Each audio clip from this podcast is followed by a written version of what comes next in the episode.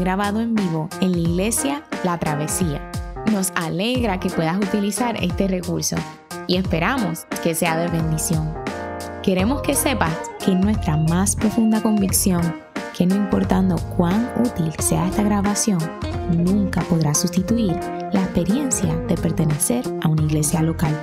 Sería un placer tenerte junto a nosotros en la travesía, pero de no poder ser así, nos gustaría ayudarte a encontrar una congregación donde puedas pertenecer y servir. Una vez más, nos alegra que puedas utilizar este recurso.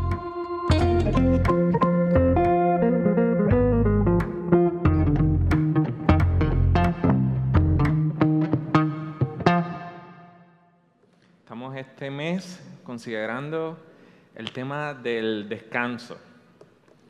¿Por qué pasar todo un mes considerando el tema del descanso? Bueno, pues porque es un tema bien importante para Dios. Es el cuarto de los mandamientos. De hecho, este mandamiento, el cuarto mandamiento, es el primero de los mandamientos escritos en forma positiva. Los primeros tres mandamientos están escritos diciendo no harás esto y este es el mandamiento que se escribe diciendo harás esto. Acuérdate del día de reposo para santificarlo.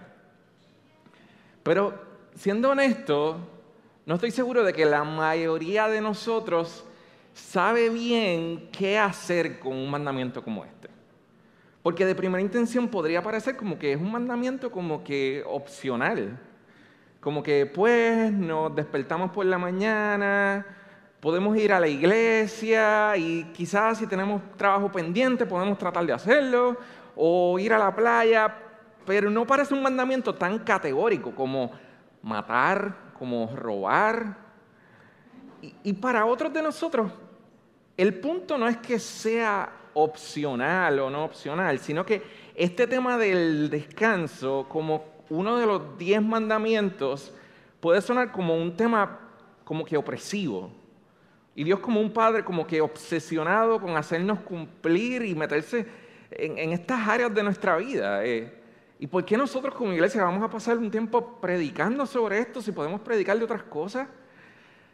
Así que el mandamiento de guardar el día de reposo es opcional, es opresivo, y si no es ninguna de las dos, ¿qué pasa si descubrimos este mandamiento como algo realmente vivificante, necesario para nuestro florecimiento como persona?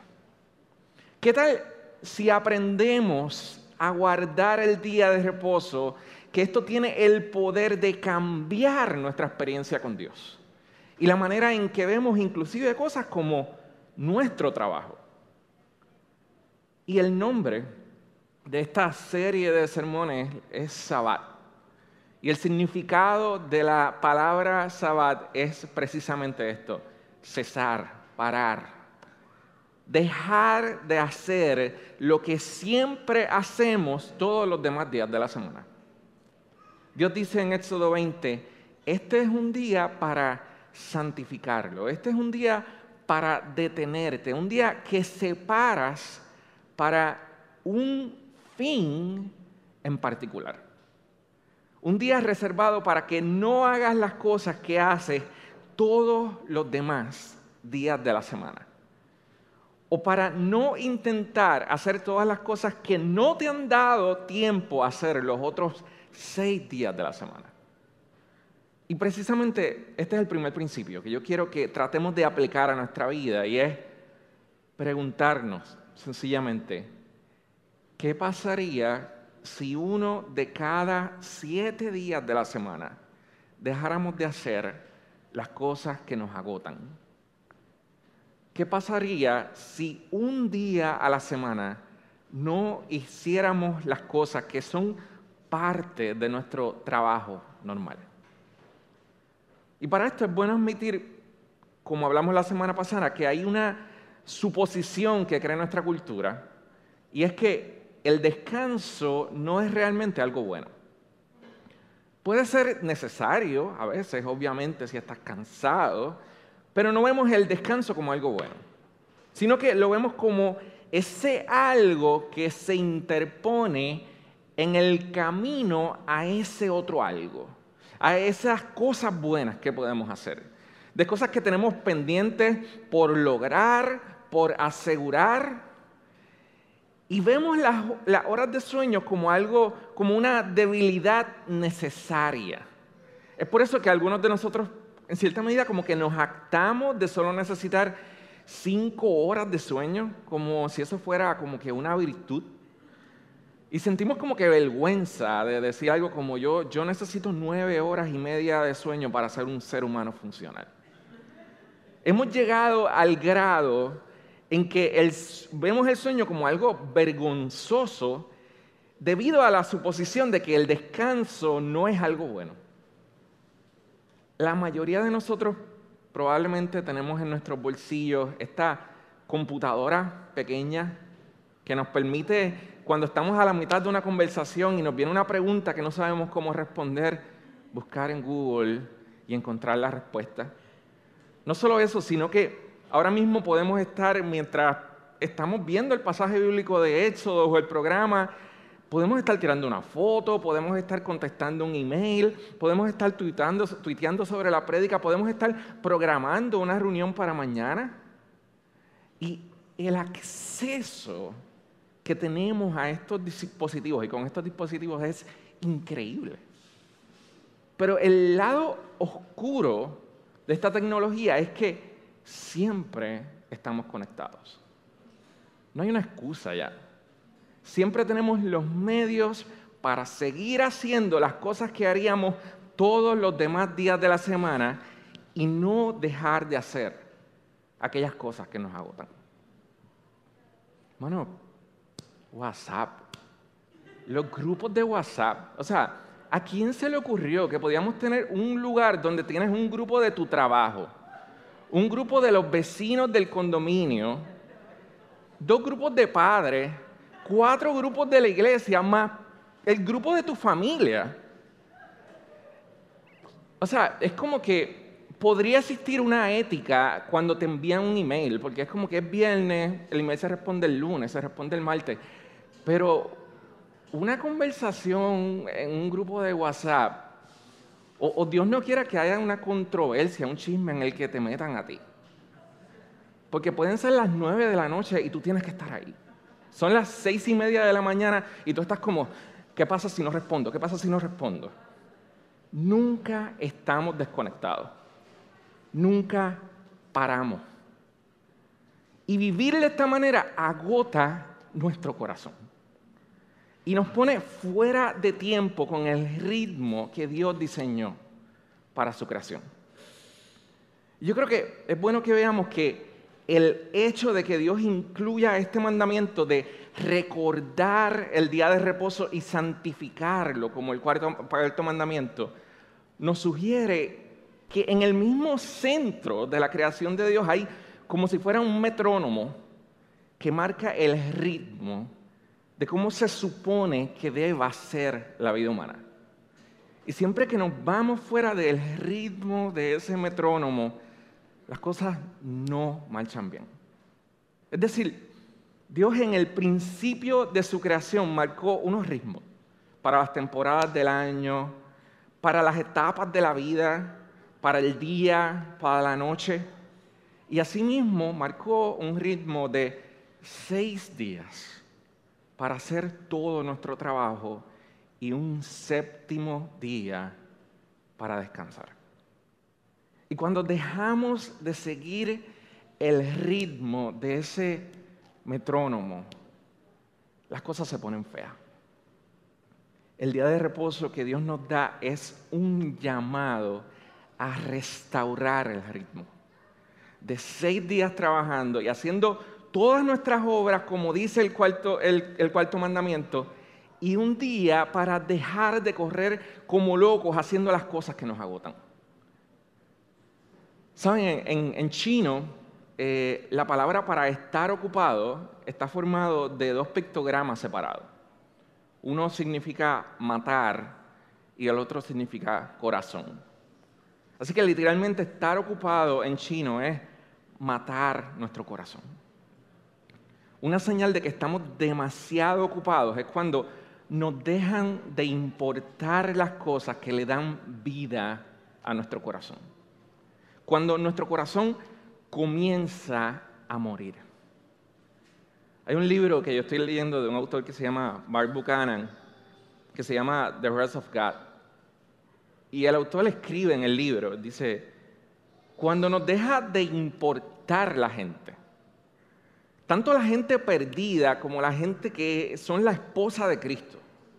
Cuando dejamos de reír cuando nuestros hijos ríen y en lugar de esto les gritamos que se callen. O dejamos de llorar cuando nuestras esposas lloran y en lugar de esto comenzamos a desear que no fueran tan emocionales. Cuando escuchamos noticias de problemas en nuestra iglesia, en nuestra comunidad, y nuestro primer pensamiento es que esperamos que no nos involucren cuando dejamos de preocuparnos por las cosas que deberían preocuparnos, esta es una señal de que estamos demasiado ocupados. Y nos podemos haber dejado consumir por las cosas que alimentan el ego, pero matan nuestro corazón. Nuestro ajetreo mata nuestro corazón. Y tenemos que dejar de hacer aquello que nos mata. Pero creo que también hay otro llamado a, detenernos que está implícito en el cuarto mandamiento, en Éxodo 20. Y es parar de dejar de hacer las cosas que nos alejan de Dios. El mandamiento comienza diciendo, comienza diciendo, acuérdate del día de reposo. El llamado a recordar es uno de los mandatos más repetidos en toda la Biblia. La palabra de Dios nos dice que recordemos todo tipo de cosas, las promesas de Dios, quiénes somos en Él. Y se nos dice que recordemos esto precisamente porque somos propensos a olvidar. Y precisamente el día de reposo debe ser un día en que bajamos el ritmo lo suficiente como para reorientarnos a acordarnos de Dios. A veces hablamos de, de lo que es la oración diaria y la vida de oración, ¿qué tal si como cristianos solamente fuéramos gente que orara un día a la semana? Pero orara bien un día a la semana. El día de reposo debe ser un día en que bajemos el ritmo lo suficiente para acordarnos de Dios. Es por eso que nosotros creemos que es serio que un cristiano se reúna con otros cristianos a adorar a Dios un día de reposo. Es un día a la semana para dejar de hacer las cosas que nos distraen, para acordarnos de Dios. Ahora, si vamos más profundo con esto, hay otra presuposición en nuestra cultura que es opuesta a la idea de que descansar no es bueno. Por un lado hay gente que diría, bueno, descansar no es bueno, pero hay otra idea y es que el trabajo no es bueno. El trabajo es como un mal necesario también. El trabajo es aquello que hacemos para poder hacer lo que realmente queremos hacer. O trabajamos para el fin de semana o trabajamos para la jubilación, para la jubilación, pero siempre vemos el trabajo solo como un medio para un fin al final.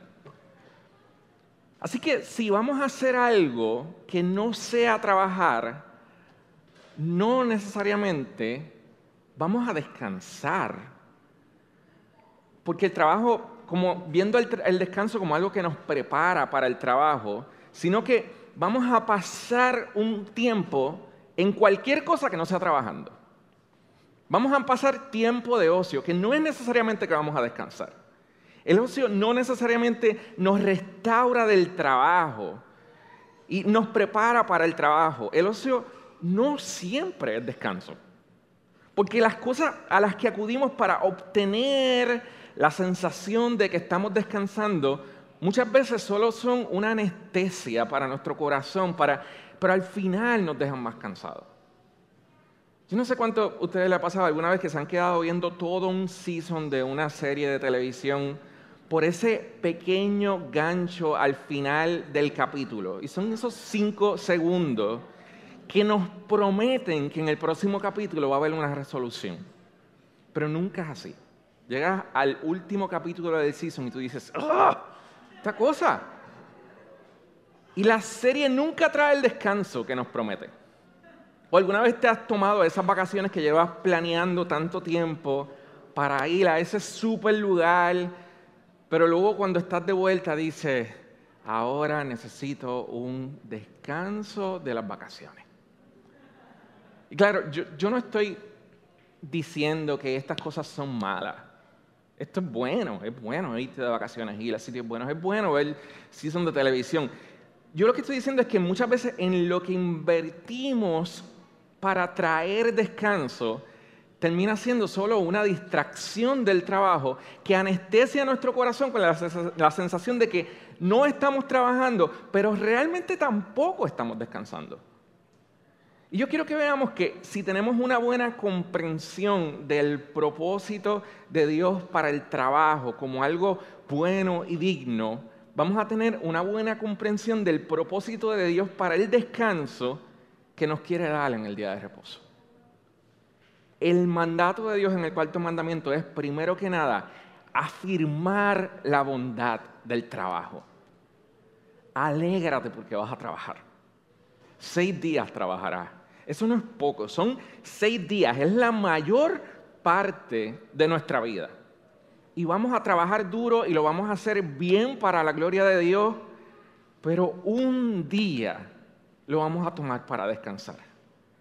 Activamente, recordando a quién está orientado todo nuestro trabajo. Así que la finalidad de nuestro trabajo no es el ocio, sino la gloria de Dios y su promesa de descanso. Y el llamado a buscar este tipo de descanso. El ocio es en lo que convertimos el día de reposo cuando no sabemos cómo santificar nuestro tiempo. El ocio es dejar de trabajar con un corazón que todavía no ha descubierto que el descanso que necesita está en Dios. Y yo quiero que nos preguntemos, ¿cuánto de lo que consideramos relajante no son solo distracciones que nos dejan más cansados? Mi descanso me hace más olvidadizo de la bondad de Dios o me revitaliza para el resto de la semana porque me recuerda mi creador y para qué estoy viviendo. Es como, como cuando tú vas a un concierto y el, guitarrista cuando se acaba la canción toma un momento para afinar la guitarra. Y es como que estamos, estamos un break entre canción y canción, pero es porque necesitamos reenfocar esto, necesitamos afinar esto para seguir cantando.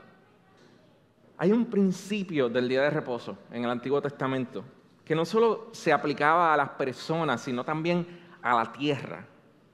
Y era este, que cada siete años el pueblo de Israel tenía que dejar la tierra descansar. No plantar en el campo, solamente dejarla así por un año, esperando y observando. Y en ese transcurso del pueblo, de tiempo, el pueblo veía lo que crecía en el suelo, después de una temporada de descanso. Y yo me pregunto, ¿cuántos de nosotros no necesitamos solo eso con nuestro descanso? Sencillamente no hacer nada, no planificar nada, no tener que buscar el super trip para hacer. Dejar que la tierra cansada de nuestro corazón deje de estar tan distraída y esperar a ver qué crece a ver qué fruto sale. Y yo entiendo que yo estoy hablando de esto como un, esposo sin hijo. Eh, para muchos aquí eso no es fácil, yo lo sé. Y yo quiero con esto más que decirte qué hacer, inquietarnos. Yo quiero retarnos a ser creativos como iglesia, a ser creativos como comunidad. A que como comunidad nos cuidemos mutuamente para buscar maneras de invertir nuestro tiempo de descanso. Algo que a mí me impresionó cuando yo comencé a trabajar en la travesía es que cuando Ronnie y Jules se tomaban vacaciones, teníamos un grupo del staff de la travesía y se hacía un nuevo grupo que decía, staff de la travesía sin Ronnie, para que Ronnie no vea los mensajes y no esté trabajando. Es manera de cuidar a nuestros hermanos. Quizás esto va a significar pedirle a unos amigos de la iglesia que te ayudemos a cuidando a tus hijos por una mañana o algo así. Y, sí, lo estoy diciendo, te ayudemos. Habla, puedes hablar con nosotros. Quizás esto va a significar permitirnos no entrar a las redes sociales o apagar nuestros teléfonos por un tiempo definido y decirle a la gente, mira, no voy a estar disponible esta mañana. Yo lo que quiero es inquietarnos como iglesia. ¿Cómo serían nuestras vidas si dejáramos descansar la tierra de nuestro corazón? ¿Qué podría comenzar a crecer en nuestro corazón si bajáramos la velocidad un día a la semana y prestáramos atención a nuestro corazón y lo que el Señor tiene para nosotros? Yo creo que estaríamos menos ansiosos. Yo creo que es una disciplina para estar menos preocupados. Yo creo que estaríamos menos enojados con todo el mundo. Yo creo que estaríamos más presentes cuando tenemos que estar presentes. Entonces, si esto es algo bueno y, es útil y, y es algo que necesitamos, ¿por qué la mayoría de nosotros no lo hacemos? Y, lo que yo estoy tratando de hacer con la pregunta es, pensar más allá, lo que está en la superficie, más allá de nuestras circunstancias, más allá de nuestro trabajo. ¿Qué acá dentro de nosotros se resiste a ese tiempo de silencio?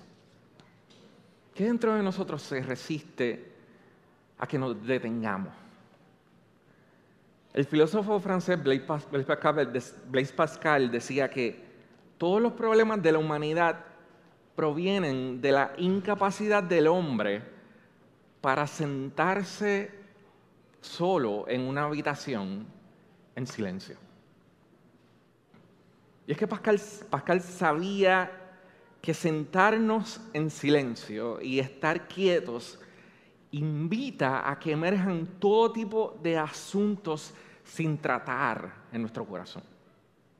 Yo estaba viendo una, serie de, eh, con Viviana de comedia esta semana.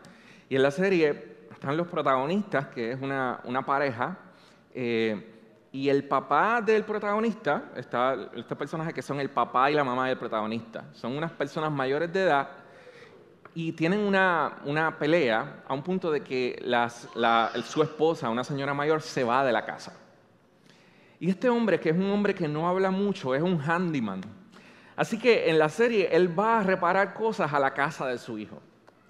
Pero ¿qué pasa? Como él, como él, su esposa no está en su casa y la cosa está bien mala en su casa, él está reparando cosas en la casa de su hijo y cuando repara algo, sin que nadie lo vea, rompe otra cosa.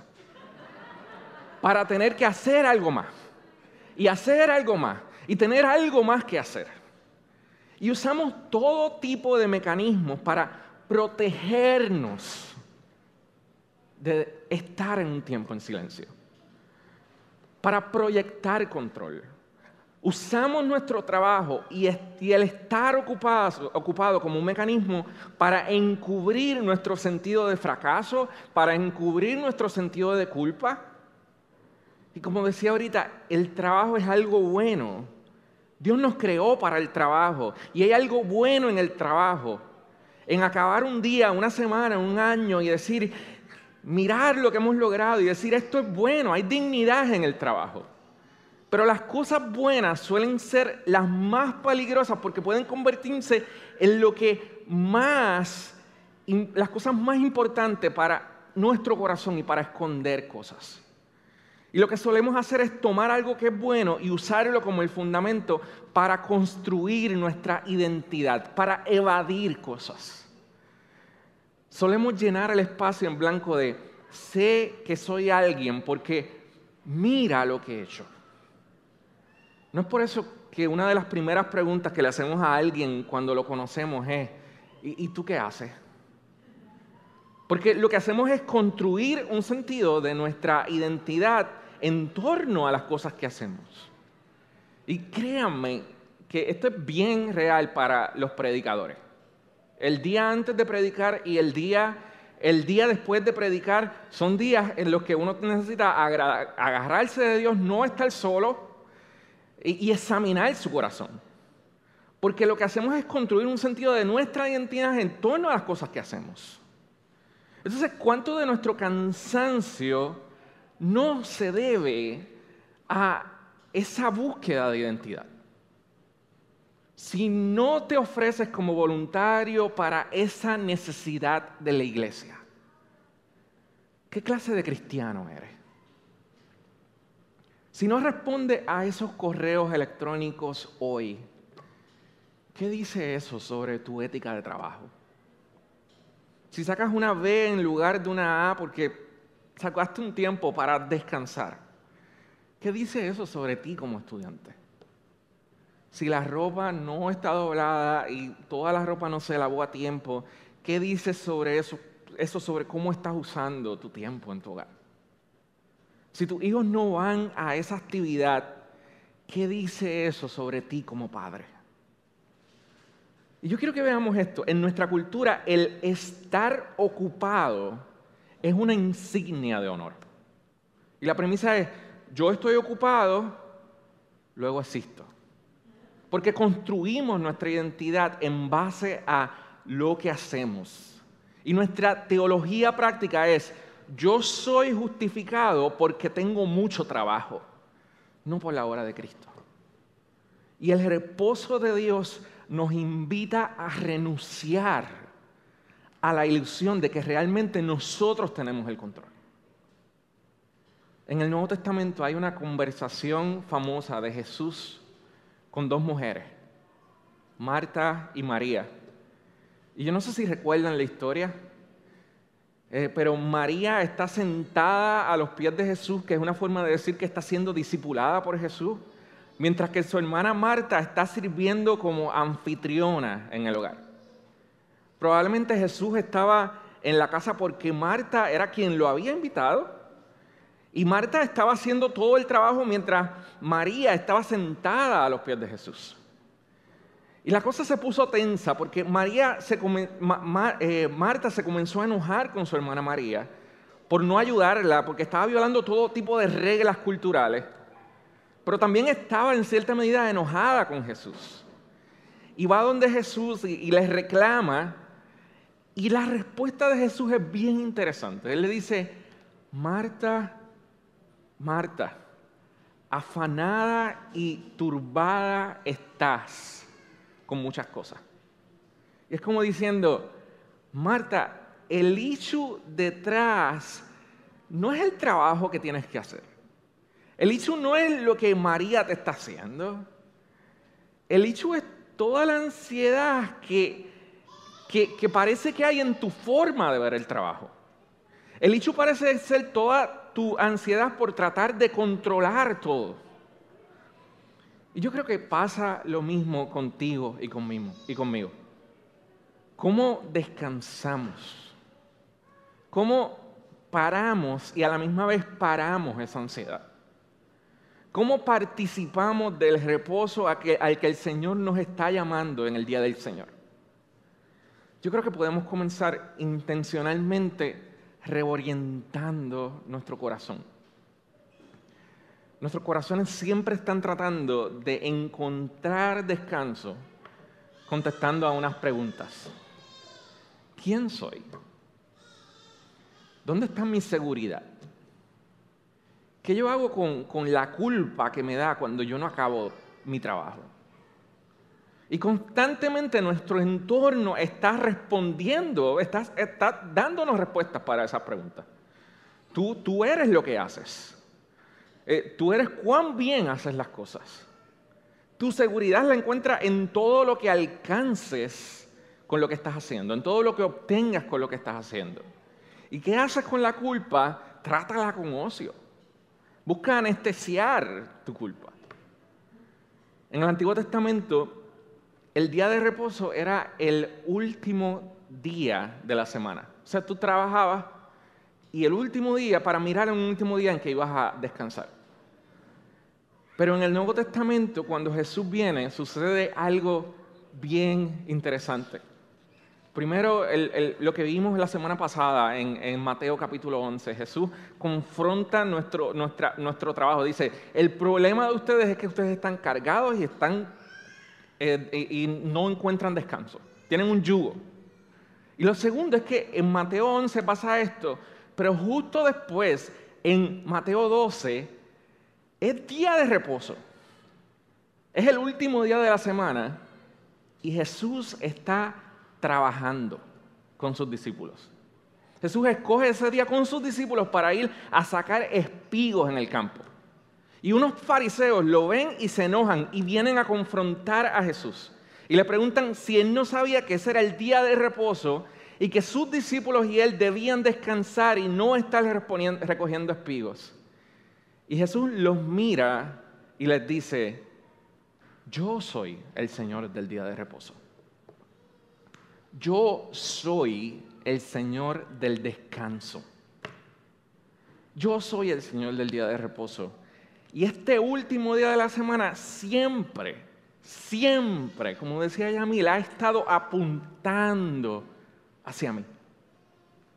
Y es por eso que cuando Jesús muere y resucita en el primer día de la semana, los, primeros cristianos cambian la celebración del día de reposo a celebrarse de ser el último día de la semana a ser lo primero que hacemos en la semana. Porque ya no se trata de mirar hacia el final de la semana para encontrar un descanso. Se trata de mirar atrás y mirar lo que Jesús logró y decir, así empezamos nuestra semana mirar hacia atrás y decir, por lo que Él logró, yo puedo descansar, yo puedo trabajar, hay una dignidad en mi trabajo y yo me preparo para trabajar porque Él alcanzó una nueva vida para mí con su resurrección. En la resurrección de Cristo encontramos respuestas a la pregunta de quiénes somos, dónde encontramos seguridad, qué hacemos con la culpa, quiénes somos. El día de reposo fue dado a un pueblo de esclavos cuando se dirigían desde Egipto hacia la tierra prometida. Y cuando le dan el día de reposo le están diciendo, ya su identidad no es la de, ser esclavo. Ya el descanso de ustedes no está en, cuántos ladrillos van a fabricar. Ahora ustedes son hijos e hijas del pacto. Y ustedes son libres y tienen una identidad segura. Por lo tanto, pueden descansar. ¿Dónde encontramos seguridad? Tenemos un rey soberano que tiene el control cuando tú y yo no lo tenemos. Cuando es viernes y, se, viernes y se quedaron cosas pendientes, el Señor tiene el control. El Señor nos mandó a descansar y nosotros vamos a descansar porque mientras nosotros descansamos, Él está trabajando y Él no ha dejado de estar en su trono por un minuto. Podemos descansar. ¿Y cómo bregamos con la culpa? Y la respuesta es que tenemos a un sumo sacerdote que no solo ofreció un sacrificio, sino que se ofreció a sí mismo como sacrificio para decirnos que podemos descansar porque somos amados, porque somos perdonados, porque no tenemos que seguir cargando con la culpa para seguir trabajando. Podemos descansar en su obra. Hace unas semanas, eh, hace unas semanas el gobierno de los Estados Unidos declaró el 19 de junio como un día de fiesta federal, Juneteenth. Esto porque el 19 de junio de 1875 en Galveston, Galveston, Texas, un hombre se bajó de un barco y anunció a la gente de Texas que la guerra civil había terminado. Y desde hace décadas, el 19 de junio es un día feriado en la mayoría de los estados, porque cada 19 de junio la población negra de Texas se negaba a trabajar, porque esto era considerado para ellos un día sagrado. El día en que le dijeron, son libres. Un 19 de junio habían sido bendecidos con la buena noticia de su libertad. Iglesia, la travesía, cada domingo es un 19 de junio para el pueblo de Dios. Es un día de fiesta. Un día como hoy estamos santificando el día de reposo aquí porque hemos sido liberados de construir nuestra identidad en torno a lo que hacemos y nuestro trabajo. No tenemos que aferrarnos al control. Y nuestra vergüenza y nuestra culpa han sido vencidas en la cruz. Y cada domingo celebramos que somos libres para descansar en la obra de Cristo. Vamos a tomar la Santa Cena ahora. Yo quiero que hay, hay un descanso prometido en la Cena del Señor. Nos acercamos a la Cena del Señor entendiendo que hay una gracia, hay un descanso, que nosotros no vamos a obtener más nada si no es con los elementos de la Cena del Señor. Oremos. Padre, te pido que nos des la capacidad de vivir de acuerdo a la libertad que nos ha ganado para nosotros, Señor. Que nos podamos alejar, Dios, nuestro tiempo de reposo de aquello que nos agota y nos aleja de tu descanso, Señor. Que nos permitamos reorientarnos hacia tu bondad, Señor que hoy, día de reposo, podamos guardar el silencio para poder prestar atención a nuestro corazón, Señor. Y que ahí, Señor, tú produzcas frutos, Señor. Que podamos encontrar el descanso que tú nos prometiste, Señor. Y que tanto anhelamos, Señor. Por medio de la obra y resurrección de Cristo. En el nombre de Jesús, oramos. Amén. Gracias, Joselía.